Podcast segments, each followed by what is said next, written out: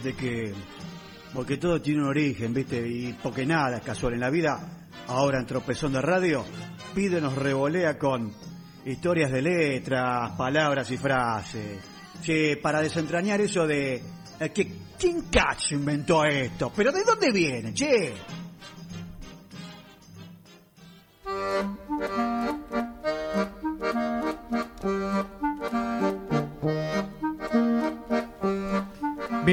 Noches para todos y todas. Buenas noches. Hemos cambiado la cortina porque hemos tenido una encuesta en redes sociales, de acuerdo al tema del martes pasado, que inauguramos esta columna de historia de letras, palabras y frases, con licencia de un señor periodista, historiador, Daniel Balmaceda, hay que citarla. Sí, claro, Daniel, sí. Siempre. Estamos escuchando a partir de hoy, que creo que sí, no la vamos a modificar más. Cortina netamente en música francesa, esto de acordeón, verdulera, típico. Sí, sí, sí.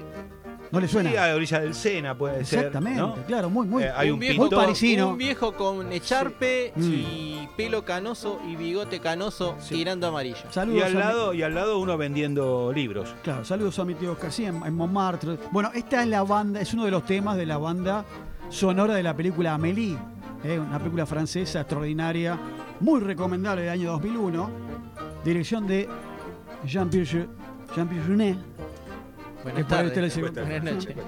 y el tema se llama Les Yeux Tristes. Les Yeux Tristes, que son los ojos tristes en español. Música, obviamente, también de otro francés que es Yanti Sen. Así que con esta cortina, martes a martes, Muy bien. si me la dejas un poquito más abajo. Hoy vamos a contar la historia de bolos, bolas y raquetas. Muy interesante, presten atención. Porque, por ejemplo, palabras como esparcir, dispersar y aspersor, Ajá. familia de palabras, Sí. son tres palabras justamente que están relacionadas y todas dan la idea de una separación que se realiza en el mismo momento, pero en distintos sentidos. Esto suena difícil, por ahí medio rebuscado. Se A pierde. ver. No, voy a pedir- Por eso, la actividad que realizaban los ejércitos romanos, cuando rompían, por ejemplo, filas y disponían de tiempo libre, se le llamó esparcimiento. Mira usted qué interesante. ¿eh? Esparcir, dispersar, aspersor, esparcimiento, tropas romanas. Hoy vinculamos ese término con las horas más deseadas en la vida de una persona, El ocio. exactamente, aquellas que nos apartan de nuestras obligaciones, esas en las que hacemos lo que realmente nos gusta y que nos da placer. Por ejemplo, los deportes y los juegos. Son pocos los deportes que fueron creados específicamente. ¿eh? Un caso puede ser el básquet, craneado por un profesor de educación física, saludos a Nacho, James Knight Smith en la Asociación Cristiana de Jóvenes, la famosa Yam MCA de Sí, aquel señor, tema sí. de Village People, esto es en Springfield, Massachusetts, Estados Unidos, que lo inventó allá por el año 1891 porque el equipo de fútbol americano que él preparaba podía entrenar poco y nada debido a las copiosas nevadas. Vos date cuenta, ¿no? El tipo nevaba y ¿qué hacemos? No podemos salir. ¿eh? Inventa el básquet. Hay otros ejemplos, pero por lo general, sígame, porque usted se está perdiendo. No, no, no. Los deportes comenzaron siendo meros pasatiempos. Después de vino el tema de la disciplina, el reglamento. Exactamente. Algunos eran muy, pero muy exclusivos y otros mucho más populares. El caso del tenis, por ejemplo, y del bowling y de las bochas, por otra parte. Bochas. Si bien con el tenis pueden encontrarse rastros más lejanos, la práctica del juego con raqueta y condiciones más o menos parecidas a las de hoy data del siglo XVI. Se practicaba en las cortes y tuvo entre sus reyes más fanáticos al recordado casamentero y talador de capochas, Atención. británico él, el inglés Enrique VIII. Ah, sí. La palabra tenis, Torrante. la palabra tenis, el término tenis, Tenis. Esto es un examen siempre para la mesa, para uno mismo que aprende, para el oyente. Proviene del grito que se hacía cuando la pelota era lanzada al sacar. ¡Tení! ¡Tení! No. Sí.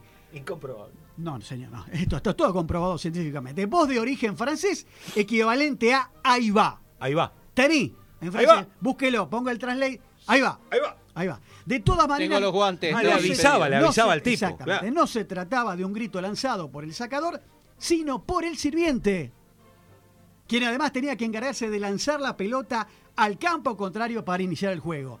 Ese es el motivo por el cual se le llama servicio al saque. porque el sirviente era el que entregaba la pelota.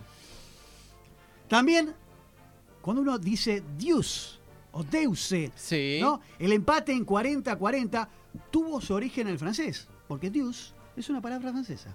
Ah, dígame. El que estaba a punto de perder pero lograba vencer en esa jugada y superar el peligro gritaba a tú, a tú en francés es adeus, a dos castellano, para indicarle a su rival que ya no le alcanzaría con un solo servicio para ganarme o para ganar, no porque todavía así todo le quedaban dos más.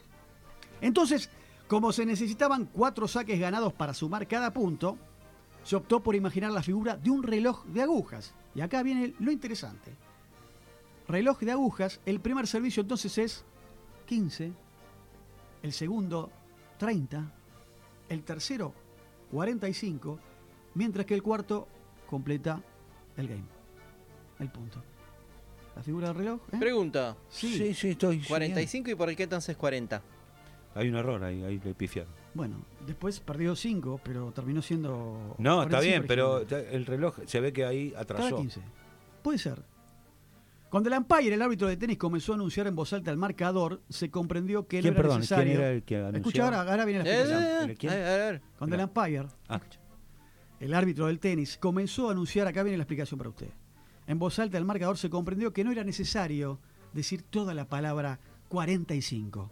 O sea, cae en desuetudo esto, 45 en inglés, 45 en francés, sino que bastaba con gritar 40, el Claro. 5 afuera. Ah. 40, 40, 40, y o en francés 40, 40, 40. No le sale. Otra pregunta, señor No profesor. puede, está bueno, la columna. después. Sí, no, no puede ser esto. El umpire, obviamente, que como juez, el tipo debería ser imparcial, no estar a la par de ninguno de los competidores. El latín le da las palabras, por ejemplo, de non par, que quiere decir sin par, que en francés antiguo fue nampeg.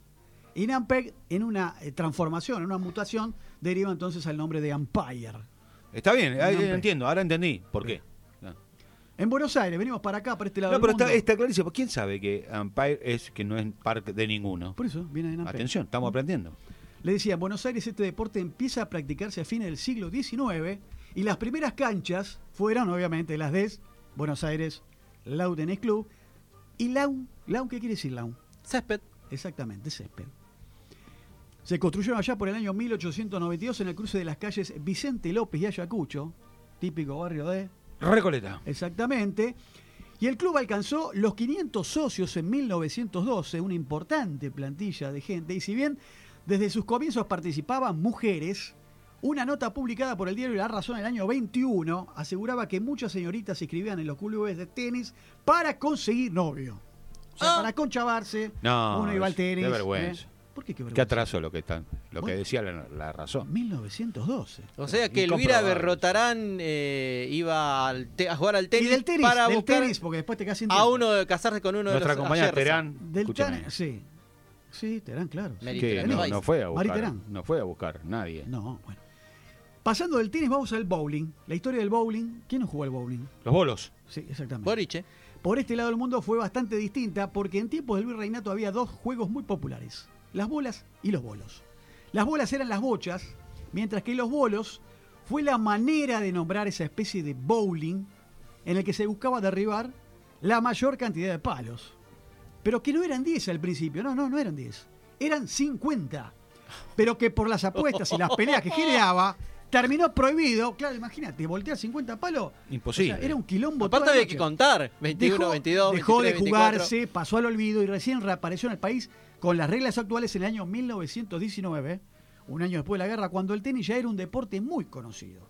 Apenas un puñado de extranjeros se dedicaba al juego de derribar pinos de madera.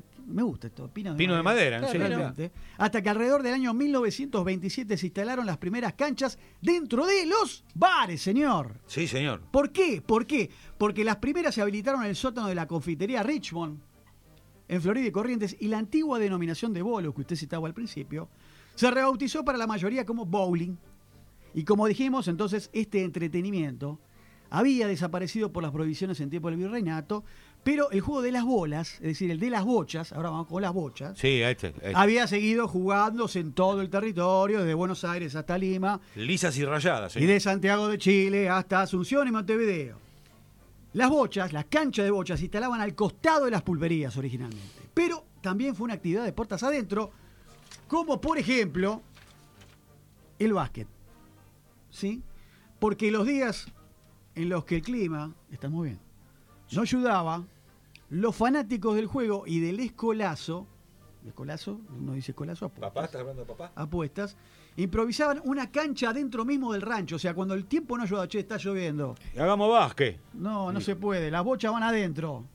A No. ver, al, al dueño del boliche, podemos jugar, hacemos una cancha, improvisamos con la mesa, andás a ver cómo, empezaron ahí.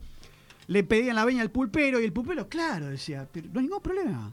Después se quedan a tomar algo acá. Pero sí, claro, festejamos todo. Sí, Entonces mutó, el tipo, mutó del exterior al interior. el tipo sabía que después del partido celebraban chupando y le dejaban la moneda, así que estaba el negocio atado, cerraba completo. A ver, vamos a recordar y rebobinar. Para cerrar un poco, en este juego lo primero en las bochas, ¿eh? lo primero que se hace es lanzar El bochín, señor. exactamente, que es una bocha pequeña, A una que es distancia X. objetivo, y gana quien logre arrimar más su bocha, que son Claro. lisas Y rayadas. o rayadas, lo más cerca de ese bochín y el boliche, o sea, bochín y boliche, diminutivos de bocha y bola, desde ese entonces. Y acá viene la frase famosa también del lunfardo que dice, y le arrima el bochín, Le arrimó el bochín. le, arrima- le quiere arrimar el bochín, que en realidad eh, es arrimar, no el bochín, arrimar al bochín es en el juego, ¿no? Claro. Uno arrima la bocha, que era también muy usada una expresión para eh, describir la acción de Seducir. De seducción, de Flirtear, levante. Exactamente, Flirtear. acercarse a una mujer. O, por ejemplo, también de describir cuando uno está pensando algo, una idea que no llega, no llega. Y, ah, te- sacá, por ahí anda, ¿eh? Arrimaste el bochín con la idea, Q. Está bien, está Claro. bien rumbeado. Esa. Bien, bien. Por otra parte, el diminutivo de boliche se usó para nombrar al juego, pero más tarde fue el término para referirse a la pulpería. Entonces, como en esos lugares también se organizaban bailes, el vocablo se mantuvo para señalar al lugar donde se baila, boliche. Sábado a la noche. ¿A dónde vamos a bailar? A Crash, digo, no, al boliche. Al